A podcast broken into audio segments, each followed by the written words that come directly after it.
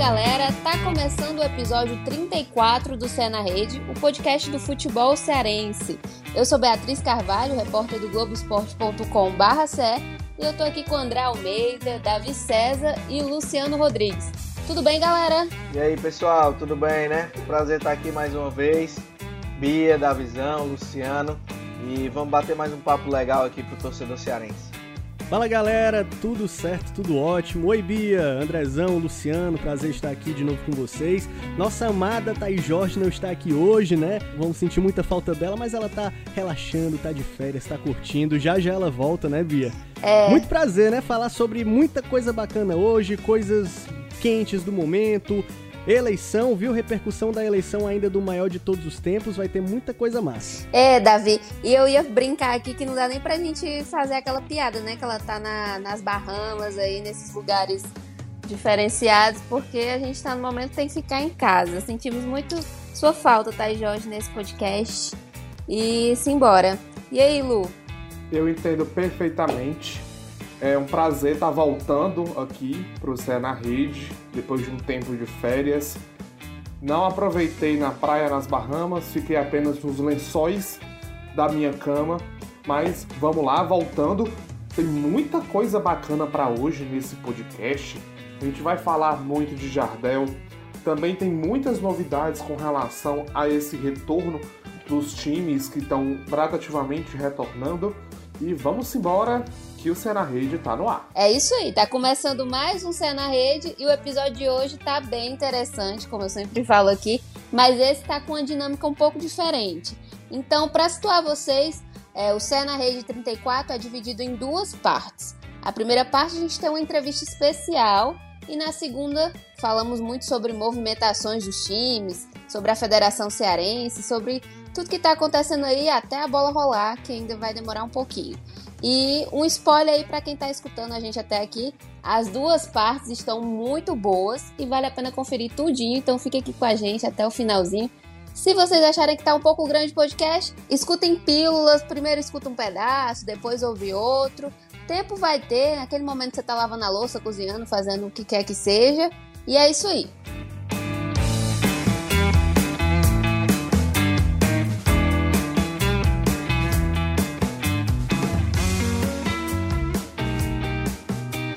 Então, voltando um pouco no tempo, na semana passada, o Globo Esporte Ceará publicou uma série de conteúdos especiais sobre o maior jogador do futebol cearense de todos os tempos. Inclusive teve votação com várias pessoas, o Davi vai falar já já. E o último episódio do Cé na Rede foi basicamente sobre isso. A gente falou sobre os mais votados, que foram o Jardel, o Gildo e o Clodoaldo. Isso aí, Bia. E falando um pouquinho sobre essa eleição, participaram 32 votantes, entre jornalistas, historiadores e pesquisadores especializados no futebol cearense. Essa galera toda teve à disposição uma pré-lista de 22 nomes de grandes jogadores que já atuaram no futebol cearense e cada pessoa votou no seu top 3. A pontuação era a seguinte: o primeiro colocado ganhava 5 pontos, o segundo colocado 3 pontos e 1 ponto para o terceiro colocado. No fim das contas, a gente somou os votos de todos e chegamos a uma lista com 16 jogadores votados. E aí você já sabe o resultado. O primeiro foi o Jardel com 56 pontos. Na vice-liderança ficou o maior artilheiro da história do Ceará, o Gildo, com 46 pontos. E em terceiro lugar, o ídolo tricolor Clodoaldo, com 38 pontos. Você pode conferir a lista completa, rever tudo direitinho, além de curiosidades e o voto de cada jornalista. No Globoesporte.com tem matéria e podcast completíssimos sobre a eleição, Beatriz. É isso aí, Davi. E a gente preparou uma entrevista especial com o Jardel, que foi o grande vencedor, essa figura do esporte cearense, que tem tantas histórias, né? Que a gente comentou, inclusive, algumas no podcast passado. Estamos aqui para falar com o próprio, em pessoa, né? Como diriam. E antes de chamar a entrevista do Jardel com o Lucas Catribe, nosso colega aqui do Globo Esporte, eu queria que vocês comentassem um pouco rapidamente, assim, o que, que vocês acharam da eleição do Jardel. Olha, é, o Jardel, ele vencedor, né? Mas curiosamente ele não estava nem na minha lista, no meu top 3, certo? Na minha votação, que inclusive tá no Globoesporte.com, tem lá André Almeida, as minhas opções. Não consta Jardel. Mas, é, Eu, eu entendo. Na minha também não, André. Olha aí, tamo junto, Bia. Mas assim, é um cara que tem uma carreira, é, teve uma carreira muito marcante, muito vitoriosa, sem dúvida, e tem os seus feitos, mas é, eu tive motivos para crer que outros nomes acabaram sendo também extremamente relevantes em outros momentos da história do futebol cearense. Mas é um, é um personagem, né? O Jardel, além de ter sido um grande jogador, é um personagem tinha frases extremamente marcantes e apesar de não ter votado nele, mas muitos outros craques também que estavam na lista, que acabei não votando, é, poderiam tranquilamente tá, ter sido o primeiro lugar, então tá no top 3 aí, digamos assim, né? Mas então o Jardel tá, tá, tá muito bem entregue, sim, essa escolha. Concordo com o André Almeida e acho que é, era uma lista bem seleta, né, Davi? Com certeza, Bia. Eu acho que pesou muito na escolha do Jardel pela maior parte dos jornalistas, né, dos votantes em geral, Principalmente essa carreira que ele teve fora do futebol cearense, né? Todas essas conquistas. É, ele foi revelado aqui no Tubarão da Barra, né? No Ferroviário, mas ele, além de tudo, foi grande ídolo por diversos clubes que ele passou, né? Aquele centroavante clássico, né? Muito conhecido pelos cabeceios excelentes. Então teve grandes passagens em clubes do Brasil, por exemplo, o Grêmio, por onde ele foi ídolo, clubes da Europa também, principalmente no futebol português, né? Ele jogou no Porto e no Sporting, foi chuteira de ouro duas vezes, jogou na seleção brasileira, foi o primeiro artilheiro de uma Libertadores e de uma Champions League na história, então um cara aí com um grande currículo, falando um pouquinho sobre essa história dele no Ferroviário, que a gente até já comentou em outros episódios. Ele foi revelado no Ferroviário e voltou ao clube um pouco antes de encerrar a carreira dele. Em 2009 ele voltou ao Ferroviário, é, e aí teve toda uma história, teve toda uma repercussão com a apresentação do Jardel nessa volta ao Ferrão. Ele foi apresentado é, na TV, né, para todo mundo ver, com transmissão ao vivo. Um pouco tempo depois, até o Antero Neto, que, que é nosso colega aqui do Sistema Verdes Mares, narrador da TV Verdes Mares, ele participou dessa transmissão ao vivo histórica do, do Jardel. Poucos dias depois, ele desceu de helicóptero lá no Eusi Cabral com uma galera, vários torcedores do Ferroviário lá acompanhando com grandes expectativas. Ele voltou em grande estilo por um jogo do Cearense contra o Quixadá, com um golaço numa vitória de 2 a 0 pelo Cearense. Então, também teve essa, esse, esse retorno, essa passagem breve pelo Ferroviário em 2009. É um nome merecidíssimo, como vocês falaram, e gostei. Concordo com o merecimento dele em estar participando dessa lista aí seleta de nomes do futebol cearense. É isso aí, Davi. E lembrando que no podcast passado, eu, o Davizão, que acabou de falar, e a Thaís falamos também sobre números do Jardel, histórias. Então confere lá mais coisas. E vamos à entrevista do Lucas Catribe, nosso colega do Globo Esporte. Uma conversa bem bacana, bem divertida que ele teve com o Jardel. Vai daí, Catribe. Oi, Bia. Um abraço a você e a todo mundo que acompanha o CE na rede. Isso mesmo, eu tive a oportunidade de conversar, bater um papo novamente com o Jardel. Ele que mora atualmente aqui na capital cearense, recebeu nossa equipe super bem na sua própria residência, claro, com todos os cuidados necessários. E a gente também levou de presente um quadro, uma ilustração do Benes do Sistema Verdes Mares, algo para celebrar essa eleição, essa votação de grande nome do futebol cearense na história. O Jardel falou sobre vários assuntos, sobre Cristiano Ronaldo, sobre o momento atual do futebol e você confere agora aqui no CE na Rede.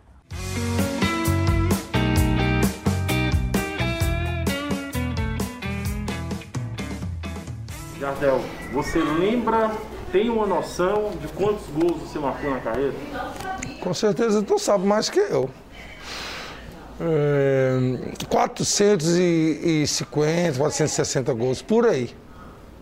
Se não for mais. Eu tenho uma base mais ou menos do que eu tenho na minha mente, né? Aqui guardado pela história toda. Muito difícil de esquecer. Isso como profissional como jogador de base, nunca contei, não. Porque senão eu iria para 700 a 900 por aí. Hoje no futebol, está em escassez o camisa 9? Falta um jogador com característica do Jardel? Todo mundo sabe que sim. Isso é visível. Na época tinha, Roma, tinha o, o, o Gaúcho, o finado Gaúcho, tinha o Austin, eu, o Fred. O Fred já está em final de carreira, mas a, ainda dá para se aproveitar porque é um cara que se cuida ali e tal.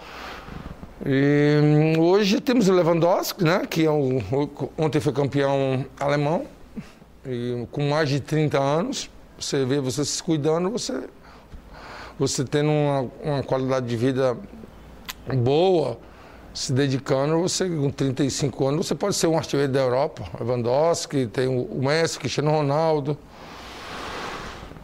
Cara, é difícil se encontrar. Na, na década de 90, você falava 10, Van Nistelrooy, Ronaldo, Romário, eu, o Austin, Gaúcho, ah, muitos jogadores. E fora os jogadores de lado que a gente tinha, Edilson, né? Paulo Nunes, Edmundo, Denilson, Edilson Capetinha. É.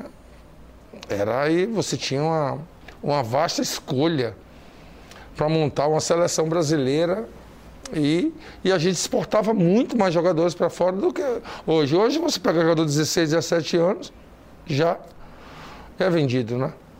Você acha que essa escassez é por conta do estilo de jogo que mudou?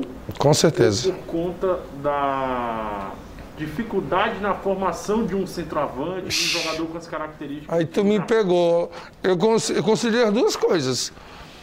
Acho que a falta, das vezes, de oportunidade de jogadores que têm qualidade e por conta de alguns empresários, dirigentes, e afastar e botar por alguns outros motivos.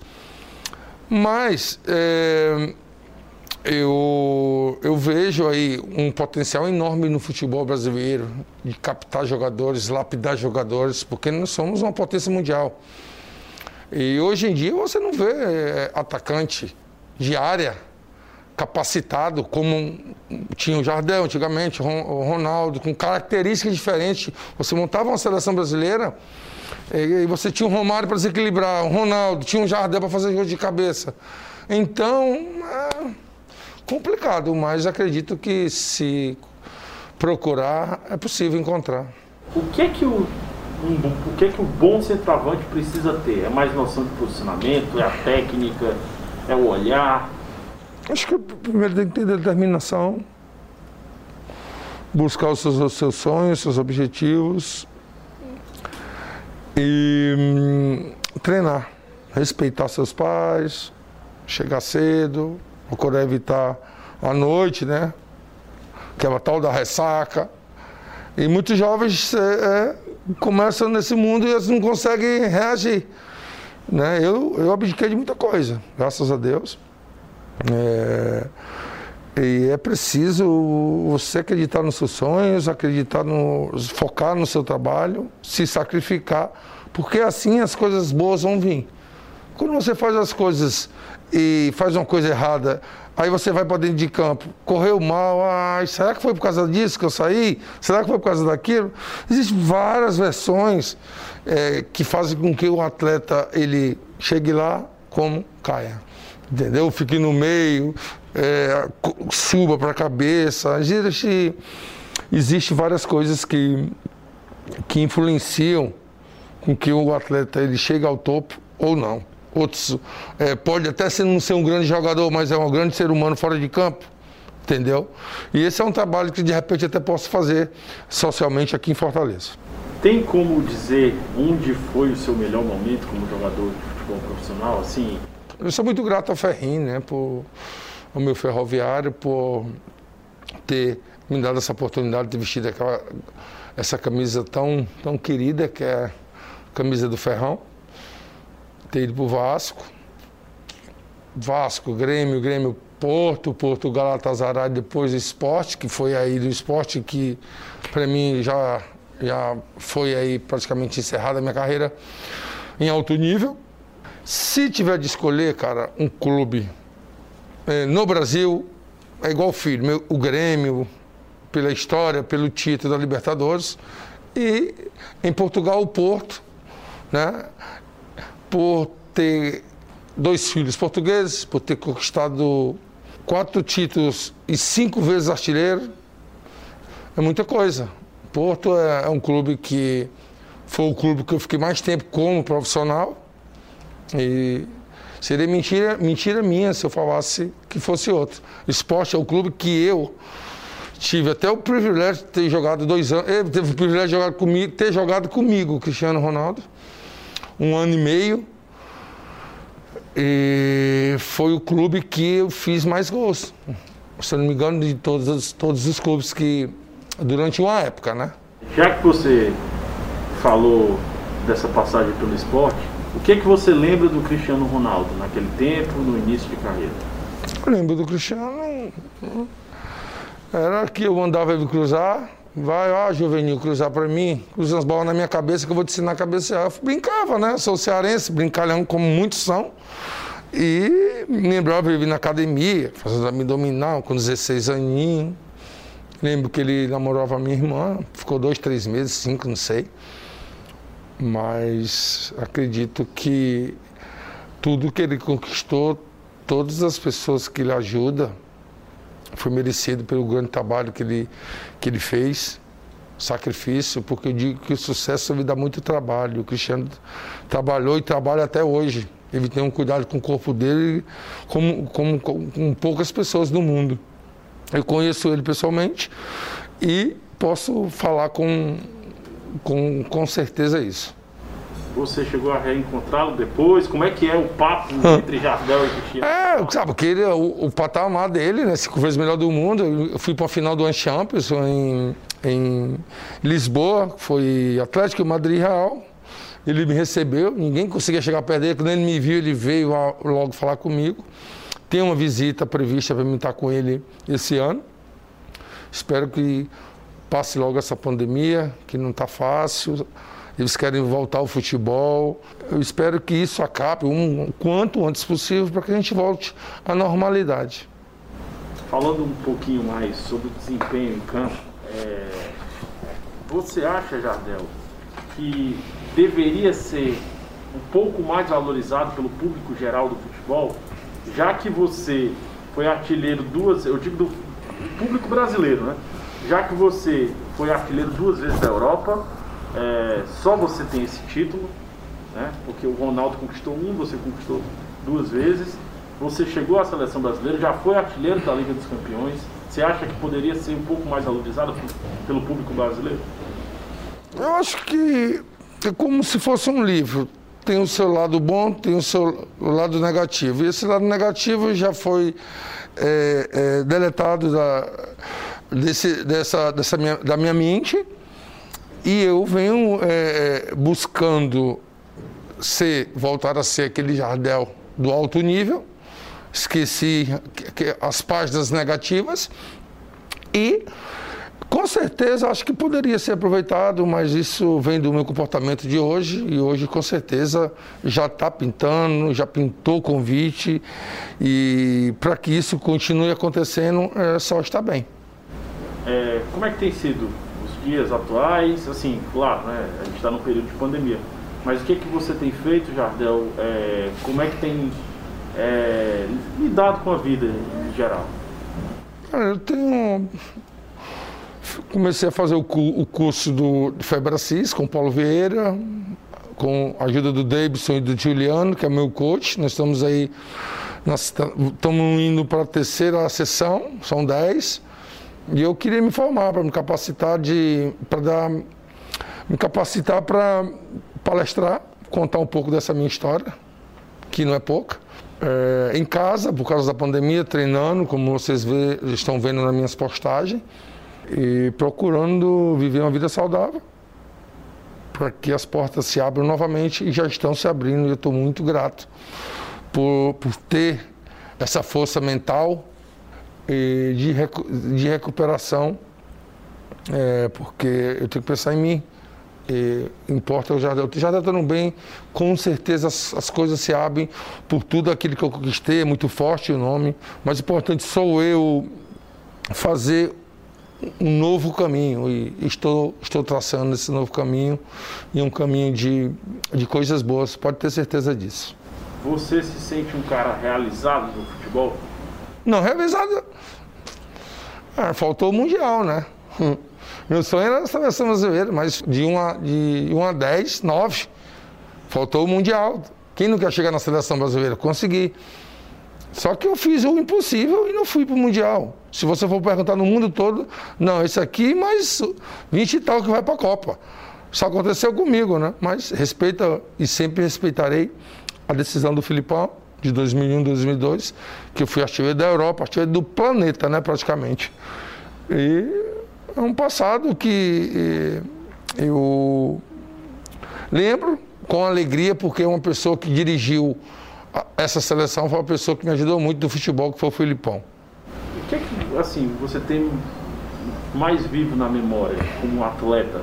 Os gols, as conquistas, é, as amizades? Conta pra gente um pouquinho sobre esses detalhes. Cara, eu gosto de me lembrar dos gols, principalmente os gols mais importantes, assim, é, como o meu primeiro gol no Vasco, que eu estava no banco, eu entrei faltando cinco minutos para tu ver como é que estrela ali, mas eu estava trabalhando demais, eu estava abdicando de ir para a escola de samba, para samba, para festa, para tudo, eu abdiquei de tudo para chegar na seleção brasileira.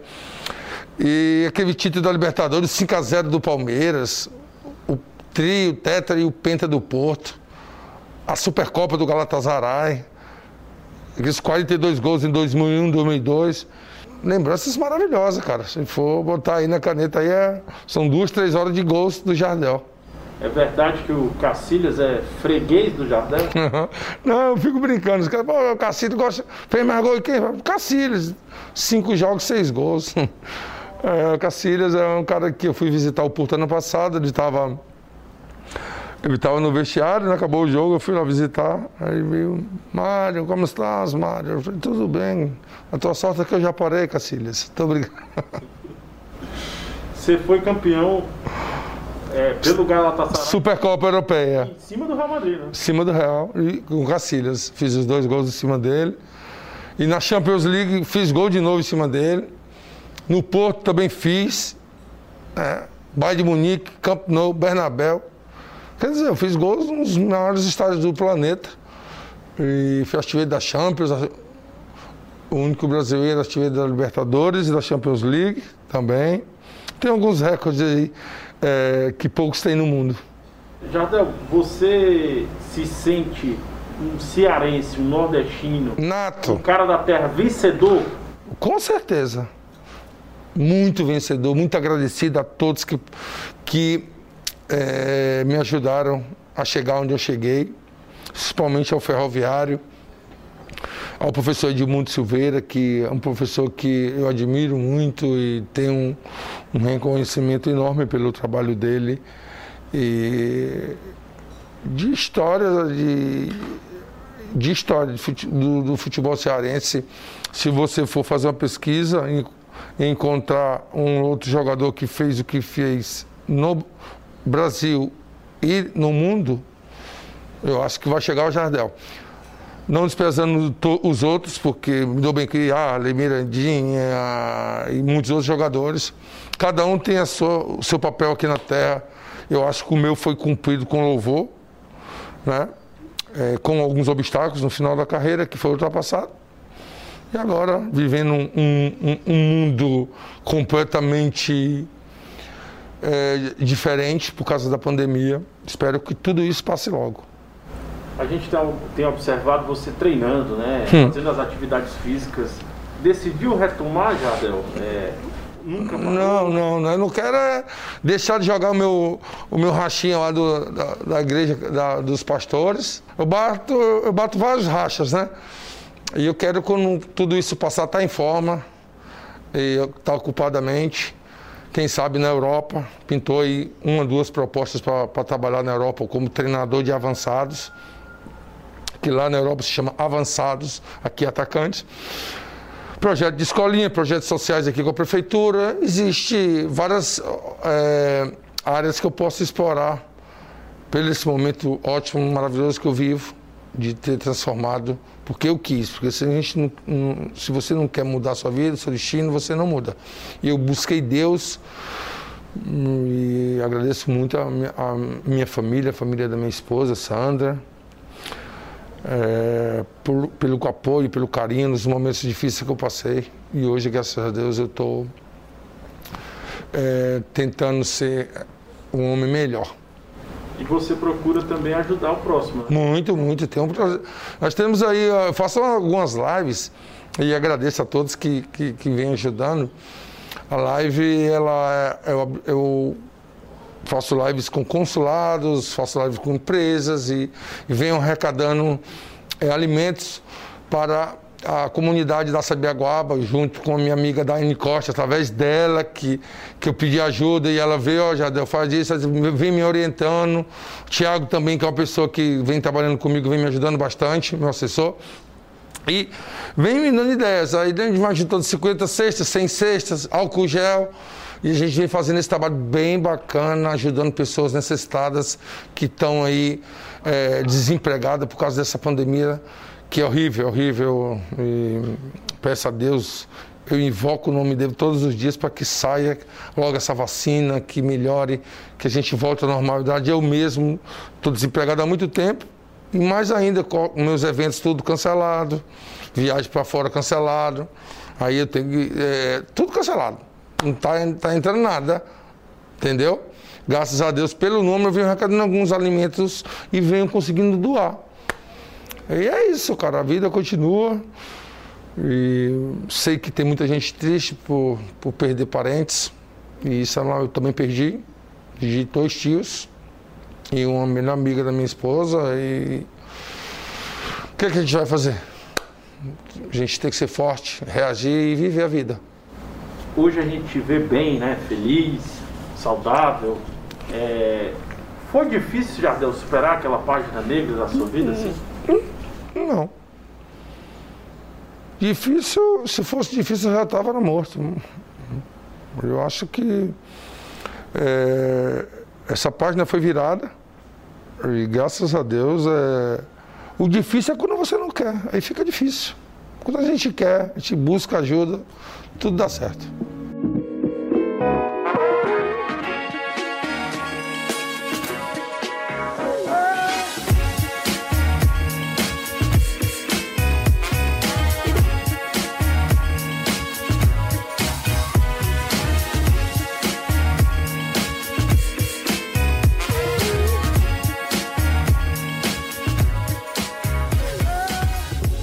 Semana a semana vão surgindo novidades aí sobre o retorno ou não retorno do futebol e os estados estão em momentos diferentes da pandemia, né? A gente sabe.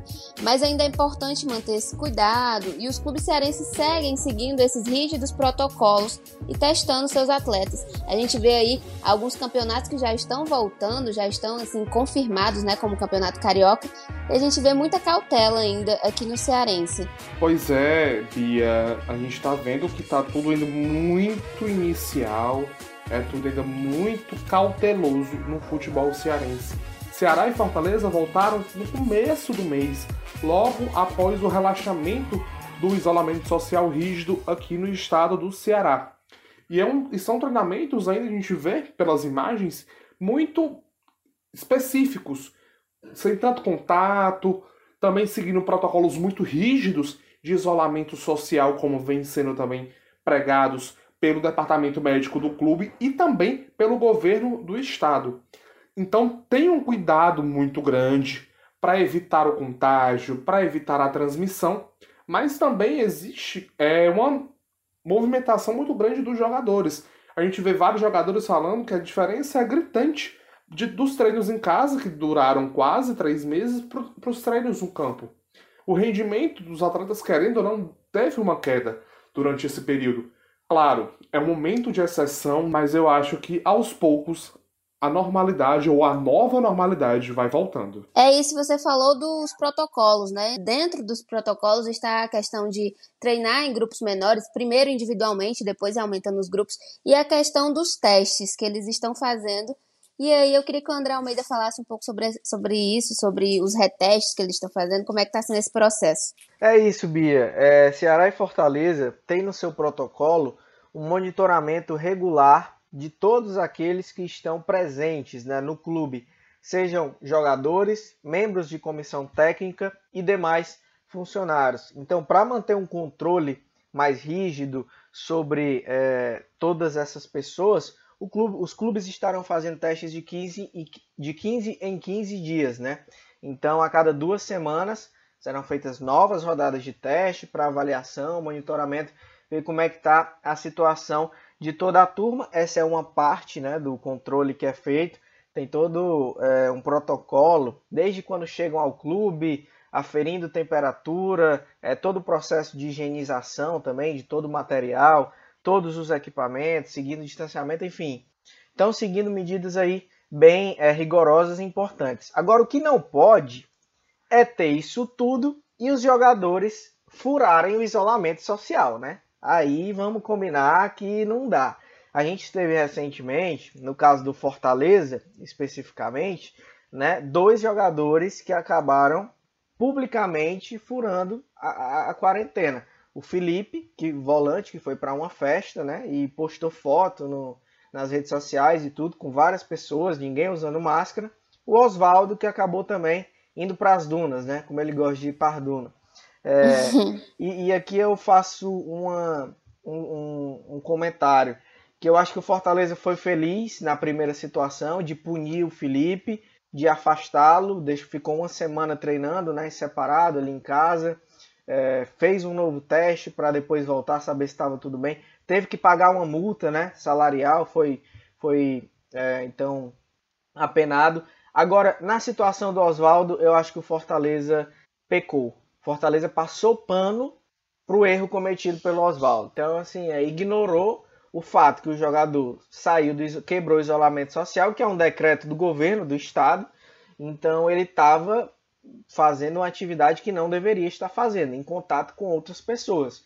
Poderia colocar todo esse planejamento que o Fortaleza está fazendo em risco. Então, é, acabou que veio à tona, né, de que ah, são jogadores que o Felipe tem um histórico, mas de de indisciplina, que o Oswaldo não tem. O Oswaldo é muito disciplinado, é um jogador correto e tal. Beleza, isso aí eu não questiono. Mas eu questiono o tratamento diferenciado em relação a uma mesma ação. Nesse caso, os dois quebraram isolamento. Os dois tiveram contato com outras pessoas que não deveriam. Por que, que um foi penalizado e o outro não? Entendeu? Que recado você passa para o elenco? Ah, quer dizer que todo mundo do elenco, do elenco que tem um bom comportamento pode cometer um erro desse, pode quebrar o isolamento, que nada vai acontecer. Só a turma que já fez irregularidade antes que está correndo risco. Então, assim, acho que o Fortaleza foi infeliz nessa. Concordo com o André. É, acho que também, acho que foi uma decisão infeliz o Fortaleza. E o que me chamou muita atenção foi a justificativa que foi passada, né, pelo menos para a imprensa, de que um jogador tinha um perfil mais família e o outro não. É isso, assim, não diz respeito a uma coisa ao clube, né? Essa questão de quebrar o isolamento, é uma questão de saúde pública, de realmente colocar diversas pessoas em perigo quando realmente o clube coloca esses protocolos rígidos, mostra que tá testando todo mundo, tá tendo todo esse cuidado, é uma, uma diferença muito grande, né? Lembrando, gente, que o relaxamento do isolamento social rígido não significa que o isolamento social acabou. O isolamento social continua vigente em todo o estado do Ceará. O clube tem vários protocolos que nós já relatamos a exaustão, tanto no Globoesporte.com quanto em outras plataformas, e os jogadores ainda assim insistem em furar a quarentena imposta, que ainda está imposta e sendo renovada por meio de decreto do governo do estado. Perfeito, Luciano. Concordo contigo, concordo também com a fala de todos os amigos é, sobre esse assunto. Não acho, como a Bia falou, que os clubes devem fazer juízo de valor das penas, ah, porque o cara tem um perfil mais família, a pena vai ser mais branda, o outro. Não, acho que isso não deve ser posto em consideração, até pelo momento, né? Acho que as punições devem ser sim rígidas por parte dos clubes, como uma forma de conscientização do elenco, como uma forma de controle do elenco em todo esse processo de planejamento. A gente sabe também, né, é, que os clubes estão fazendo a parte deles é, o possível, né, para manter esse processo rígido, para que haja uma volta segura, apesar de todas essas críticas, né? A gente tem campeonatos aí já voltando, voltando, ao meu ver, antes do tempo, porque os números de casos ainda são altos, podem estar diminuindo, mas ainda são altos, então tem toda uma cautela com essa volta do futebol. Esse tipo de atitude é, faz com que essa desordem não seja apenas no protocolo dos próprios clubes, mas eu acho que tem também um respaldo social que deve ser pesado. E esse tipo de punição é, é, é, é um exemplo a, a dar tão, tanto para o elenco quanto para a própria sociedade. Até porque, se a gente for parar para pensar, a gente descobriu é, esse, essa quebra, essa, esse furo de quarentena, não foi é, investigando, não foi indo atrás, mas foi porque os próprios atletas compartilharam, publicaram nas redes sociais, ou seja, se comportaram mal até nessa relação de imagem que eles passam de si para o público no momento que deve ser de alta conscientização, né?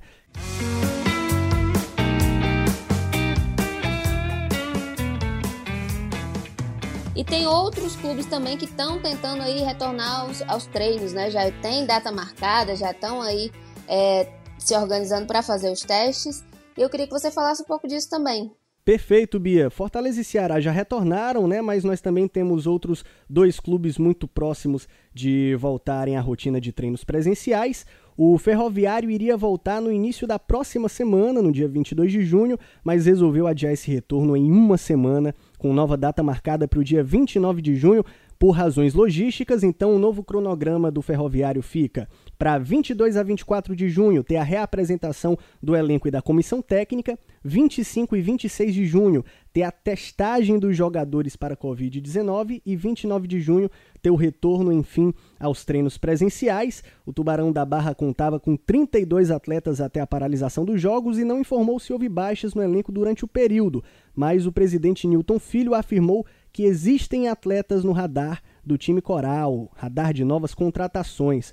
O Ferrão que parou na liderança do Cearense antes da pandemia e volta com confiança total, mirando também a Série C do Brasileirão, hein, mais pra frente. E o técnico do Tubarão, o Anderson Batatais, comentou sobre essa nova fase do clube. Ouve aí. É, Existem algumas mudanças no grupo, nós vamos ver essas mudanças, analisá-las e, dentro do nosso entendimento, tentar colocar o melhor que nós temos. Tem que pensar em CDC, porque eu acho que é o maior desafio nosso desse ano, apesar que o estadual para nós também é um grande desafio, né? Eu acho que tem coisas boas dentro do, do estadual sendo disputado, né? Vagas aí de Copa de Brasil, vagas aí de, de, de, de Copa do Nordeste para o ano que vem, enfim, a projeção, etc. Mas tem que pensar sempre em Série C. E essas mudanças que o Ferroviário está tentando fazer com os atletas, é, trocando alguns atletas, justamente pensando no campeonato da Série C. A intenção é que nós possamos estar ganhando sim, né, com esses ajustes.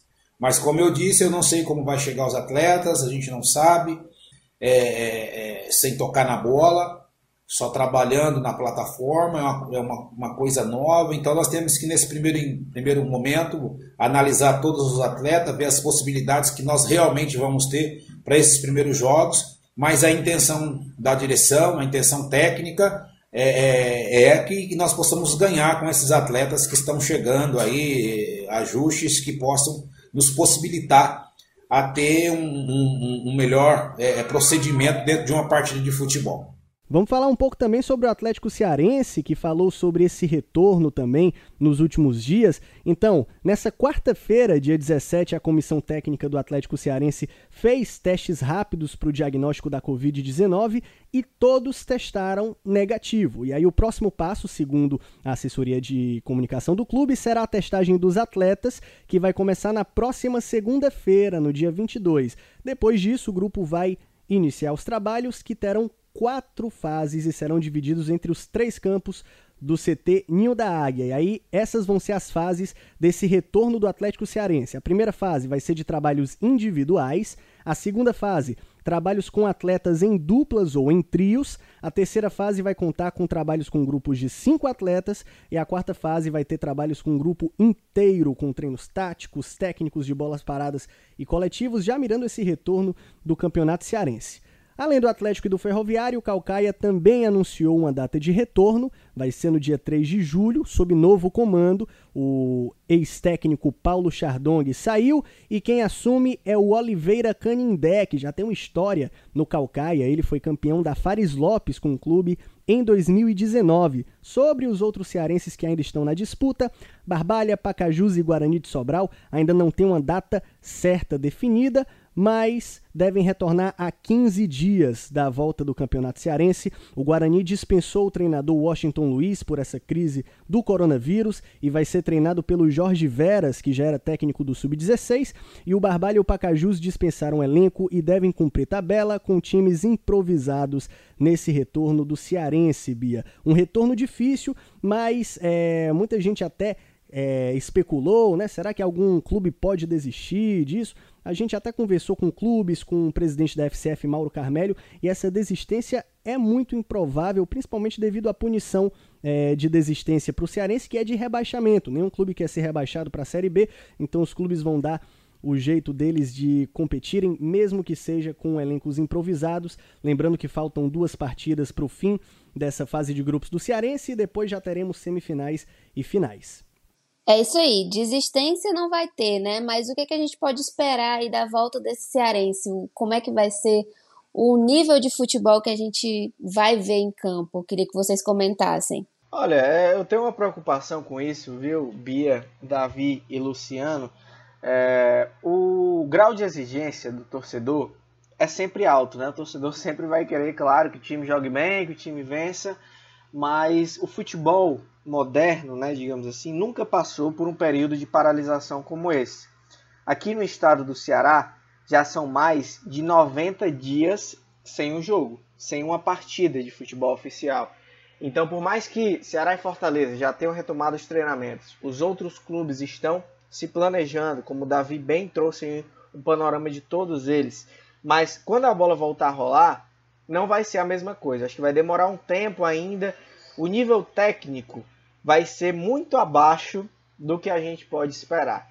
E aí é, tra trago esse recorte também com base no que a gente tem observado nos próprios campeonatos europeus que retomaram. O campeonato alemão, que agora né, já está num, num, processo até maior, apesar de que já está definido, né, o Bayern é campeão. Mas o campeonato inglês, que voltou também nessa semana, com intensidade muito abaixo daquela que a gente está acostumado a ver. É, com erros de passes de jogadores que você não costuma ver. Então, assim, é, o tempo parado, claro que prejudicou todo mundo. E vai prejudicar a qualidade do futebol quando voltar. Isso é inevitável. Então, assim, é, quando o futebol voltar, quando as partidas voltarem a acontecer, eu tenho essa certeza de que, tanto fisicamente como tecnicamente, os jogos ficarão bem abaixo daquilo que a gente espera. E aí quem é que vai levar vantagem? Quem já tem é, um aspecto tático fortalecido. E até o Oswaldo falou sobre isso recentemente, eu acho que ele tem razão. Que ele disse que o Fortaleza, por vir de uma continuidade de trabalho aí do Rogério Ceni, que está na terceira temporada, leva vantagem. E eu acho que realmente quem já tem um trabalho com um treinador que, que já conhece a filosofia, que já está há mais tempo, vai levar vantagem justamente nesse aspecto tático, porque a parte técnica e física não tem como não ser afetada. André, sem dúvidas. É, porque taticamente falando, o Fortaleza ele tem um estilo que está vindo até mesmo de 2018. O Ceará ainda está montando um estilo tático novo, porque o Guto Ferreira chegou no primeiro dia de paralisação das atividades. A perda técnica é inevitável, e a gente está vendo que, é um, como é um momento de exceção muito grande, a gente sabe que o rendimento do jogador vai cair. São três meses parados não por lesão. São três meses parados por causa de uma pandemia, sem ter uma academia, fisioterapia, que aconteceria diariamente dentro de um clube de futebol. A gente sabe também que clubes do eixo, como Flamengo, Vasco, Fluminense, São Paulo, Corinthians, Palmeiras, entre tantos outros, também tem uma maior vantagem por ter um elenco mais diversificado e também ter um padrão de jogo um pouco mais consolidado, assim por assim dizer. Então pode ser que os nossos times, principalmente Ceará, Fortaleza e até mesmo o Ferroviário, sofram um pouco nesse reinício. E é muito bom que a gente tenha paralisado as competições no Campeonato Cearense, que geralmente é visto como uma pré-temporada para os clubes. E está sendo muito importante isso, porque a gente está na continuidade final, é a reta final. Dá para poder é, retomar esse ritmo de jogos para começar o Brasileirão, que é a competição extensa e muito cansativa, como a gente sabe. É isso aí. E eu acho que a gente ainda vai discutir muito sobre isso aí no futuro, né? Passando um pouco sobre esse assunto, eu queria comentar duas coisas rapidamente aqui, que o Ceará ele fechou uma parceria né, com Cooperativa de Atendimento Pré-Hospitalar e vai disponibilizar gratuitamente testes rápidos para a Covid para esses clubes de Série A do Cearense. Então foi uma iniciativa bem bacana que até repercutiu bastante nas redes sociais. E outra coisa que eu queria destacar é que os dois clubes, Ceará e Fortaleza, fizeram um reteste nos jogadores e na comissão, na comissão técnica e ninguém testou positivo. Então eles já estão aí evoluindo no protocolo, já vão começar a entrar, é, colocar em prática o próximo passo, que é aquele em que é, vão começar treinos com grupos menores, assim, mas que vão inserindo mais pessoas e assim progressivamente. Mudando um pouco de assunto, a gente estava falando sobre o Campeonato Cearense, que talvez retorne aí lá pelo dia 20 de julho, com a quarta etapa do plano de retorno do governo do estado do Ceará, mas quem também está se movimentando aí é a Liga do Nordeste para o retorno aí da Copa do Nordeste. Isso tem sido um assunto que vem sendo bastante comentado. E aí ficou decidido que a Copa do Nordeste seria disputado em uma sede única. Os clubes concordaram com essa resolução e agora resta a CBF decidir qual vai ser essa sede única. É, antes se comentava né, que seria realmente em Recife. Prego, batido, ponta virada, como diria meu amigo Roberto Leite, mas aí depois voltou atrás, voltaram atrás, mudaram um pouco é, de perspectiva, e agora fica aí todo mundo concorrendo para ser sede única. Eu queria saber dos meus colegas aqui se Fortaleza, Salvador e Recife largam mesmo na frente. Quem é que tem vantagem aí? Largam, Bia. São as três grandes favoritas, né? Os três grandes favoritos, no caso, os estados, né? Ceará, Bahia e Pernambuco. Não necessariamente nessa ordem. Inclusive, sobre isso, sobre o fato de Recife né, ser a favorita, é, eu conversei com alguns nos bastidores, né, com dirigentes inclusive de fora daqui do estado, e a percepção que eu pude ter é de que eu acho que Pernambuco, na verdade, está em terceiro nessa lista, viu? Começa pelo fato de que não tem apoio da Federação Pernambucana de Futebol, porque eles querem dar prioridade ao campeonato estadual. Se a Copa do Nordeste for lá realizada, não vai dar para iniciar o estadual, pelo menos nesse momento. Então, eu acho que Ceará e Bahia, que têm o apoio das federações, partem um pouco na frente. Na minha opinião, e aí isso não é informação, mas é uma opinião formulada com base naquilo que a gente tem conversado né, nos bastidores, é de que fica entre Bahia e Ceará. E aí eu acho que se vier para cá, para Fortaleza, vai ser muito bom, vai ser muito positivo, principalmente para Ceará e Fortaleza, que não terão que se deslocar, né? Poderão estar em casa, digamos assim. Mas aí tem que ver a questão de estrutura, né? Onde é que os jogos vão ser realizados, além da Arena Castelão? Tem o Domingão, em Horizonte, é, tem o CT do Ceará em Porangabuçu, né? Tem o Campo do Calcaia. Então, são as possibilidades aí que se desenham, mas é preciso ver também os centros de treinamento, toda a estrutura, né, a logística que poderia abrigar. Tem o estádio Uzi Cabral do Ferroviário também, mas isso. isso. acabaria implicando também em uma reconfiguração do Campeonato Cearense, uma reconfiguração do estadual. Se a Copa do Nordeste, de fato, for ser realizada aqui em Fortaleza, acho que o Campeonato Cearense ele vai ter uma dinâmica um pouco diferente, porque não vai ter como voltar agora, né? Em julho, no caso. Isso. E a gente, assim, a gente ainda não tem uma data confirmada, até porque tem muita coisa para resolver, mas a gente sabe que seria disputado em 10 dias, não é isso? O campeonato, a Copa do Nordeste, no caso. É tudo muito rápido. E a Thay Jorge, antes de sair de férias, que nem a gente comentou no início, ela falou com o Mauro Carmelho, que é o presidente da Federação Cearense de Futebol, e ele garantiu que o Ceará tem quatro estádios para receber esses duelos, que seria a Arena Castelão, o Elzir Cabral, o Carlos Alencar Pinto, que é o CT de Porangabuçu, e o Domingão, que é em Horizonte. Perfeito, Bia. É isso aí. E a proposta da FCF também inclui uma alteração de datas aí, na expectativa de datas para o retorno do Campeonato Cearense. Por enquanto, a expectativa, como você bem falou, há pouco, é para o dia 20 de julho, com essa quarta fase do plano de retomada do governo do estado do Ceará. Mas caso o Ceará é, abrigasse a esses jogos finais do Nordestão, a FCF tentaria ver com o governo a possibilidade da data para o início dos jogos ser entre 8 e 12 de julho, ou seja, nessa primeira quinzena do mês de julho, está muito próximo essas datas, inclusive, ficando o Campeonato Cearense para o dia 30 de julho. Então adiaria um pouco esse retorno do Campeonato Cearense em si. É uma ideia proposta pela FCF, a federação tem acolhido muito bem essa possibilidade de ser sede do Nordestão. Acredito que se isso se concretizasse, seria uma boa para o Ceará, em, em, termos econômicos, em termos de visibilidade, abrigar esses jogos finais do Nordestão. Talvez o que pode pesar negativamente, muita gente tem inclusive comentado isso em redes sociais, né, é, é, o fato dessa, de, desse número de casos da Covid em si. É uma coisa que pode ser pesada pela Liga do Nordeste para decidir a sede do Nordestão. Entre os três estados que estão aí na, na frente, né, largando na frente, no caso Ceará, Pernambuco e Bahia, o Ceará é o estado que tem o maior número de casos, né? Pernambuco e Bahia estão atrás, talvez isso possa pesar, e o fato também do número de arenas disponíveis na capital. Isso. Eu acho que eles vão pesar bastante a questão da localização geográfica para a escolha dessas sedes e, por enquanto, é, Salvador e Pernambuco largam na frente é, em relação a Fortaleza. Né? Fortaleza tem uma grande arena disponível, que é a Arena Castelão.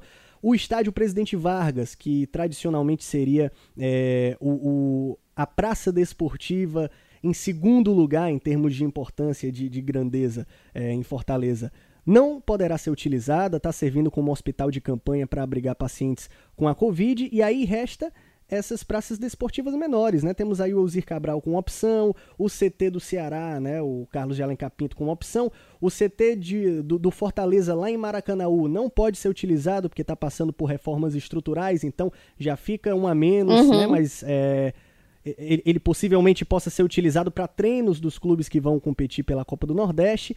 E aí, além disso, restam outras opções. A Vila Manuel Sátiro, que é o campo do Floresta, foi citada também como um possível local para treino, não para jogos.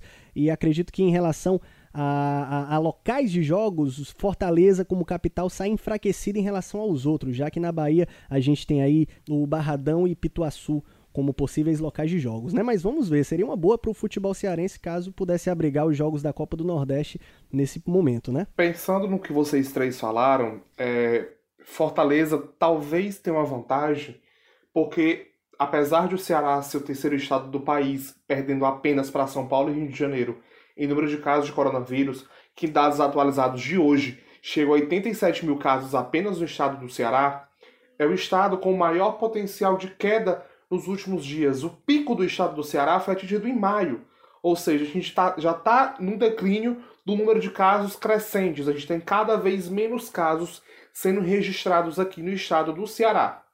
Claro, pesa a favor de Recife, que Recife recebe também, logisticamente, voos de todo o Nordeste, é um centro de conexões para todo o Nordeste.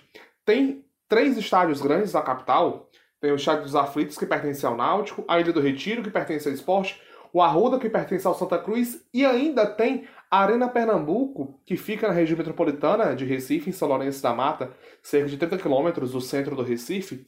Ou seja, é uma, uma das coisas que podem favorecer a capital pernambucana. O problema é que a FPF, a Federação Pernambucana de Futebol, não, é, não está tão favorável, como o André mesmo disse, ela quer priorizar o campeonato, a volta do campeonato pernambucano. Por isso, nesse momento, Fortaleza larga na frente com pequena vantagem. A gente sabe que o único time hoje classificado para as, para as quartas de final da Copa do Nordeste é o nosso Fortaleza daqui do estado. Ou seja, a gente tem talvez aí até uma certa vantagem. Faltam oito jogos da fase inicial, faltam ainda quatro jogos às quartas de finais, as duas semifinais e provavelmente a final será em jogo único e não mais em dois jogos como estava acontecendo. Ou seja, a perspectiva é que ainda sejam realizados 15 jogos. Vamos aí acompanhar os próximos capítulos e ver quando é que a CBF vai bater o martelo.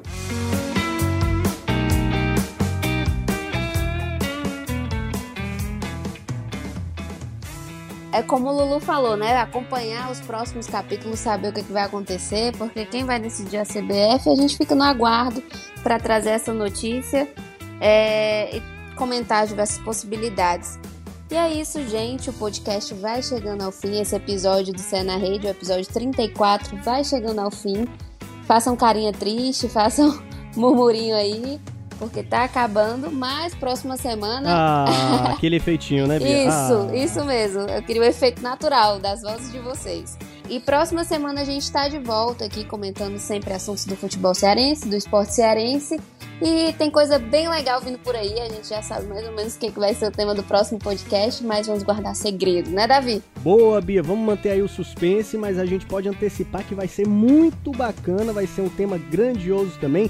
Fica ligado aí nos próximos dias no que a gente vai soltar no portal, nas redes sociais também, hein? A gente tá bem ativo por lá, no arroba Globo no Instagram, também no Twitter, com muitas publicações, com templates também, inclusive a gente esqueceu de falar, mas essa discussão sobre a eleição do melhor jogador do futebol cearense tá ainda em aberto, hein? Vai estar sempre em aberto, então você pode participar também com a gente por meio dessas templates. A gente soltou lá no arroba Globo Esporte no Instagram e você pode pegar essa template e compartilhar com a galera a sua opinião de quem são os três maiores na sua opinião. Vai ser muito bacana. Gente, foi um prazer participar aqui com vocês, agradecer é, esse convite, agradecer também a presença do André, do Lúcio, da Bia. Brigadão aí e até a próxima, viu? Um beijo, Davi. E obrigada, André, também por estar participando mais uma vez aqui com a gente. Já é, é titular do nosso time, né? Como eu brincava sempre no Cé na Rede em Vídeo. E é sempre muito bacana estar na sua companhia, meu querido. Muito obrigada. Valeu demais, Bia. Eu que agradeço o convite, estar aqui com vocês é sempre muito bom. Prazer passa tão rápido, rapaz. Quando a gente vê, já tá acabando, né? Mas um grande beijo, um grande abraço para você, ao Davi, ao Luciano e convidar também todo o pessoal a acompanhar o Globoesporte.com/ce, né? Todas as novidades que a gente debate aqui e os cenários que a gente projeta, as atualizações, as notícias, as informações estão sempre no Globoesporte.com/ce. Nosso ouvinte acompanhando o site vai ficar sempre bem atualizado. E Lulu, sua mensagem final para quem está ouvindo a gente. É isso, gente. Obrigado pela participação aqui de novo. É sempre muito prazeroso estar aqui no CE na Rede. E continuem aí acompanhando as nossas redes sociais. A gente também no Globoesporte.com.br.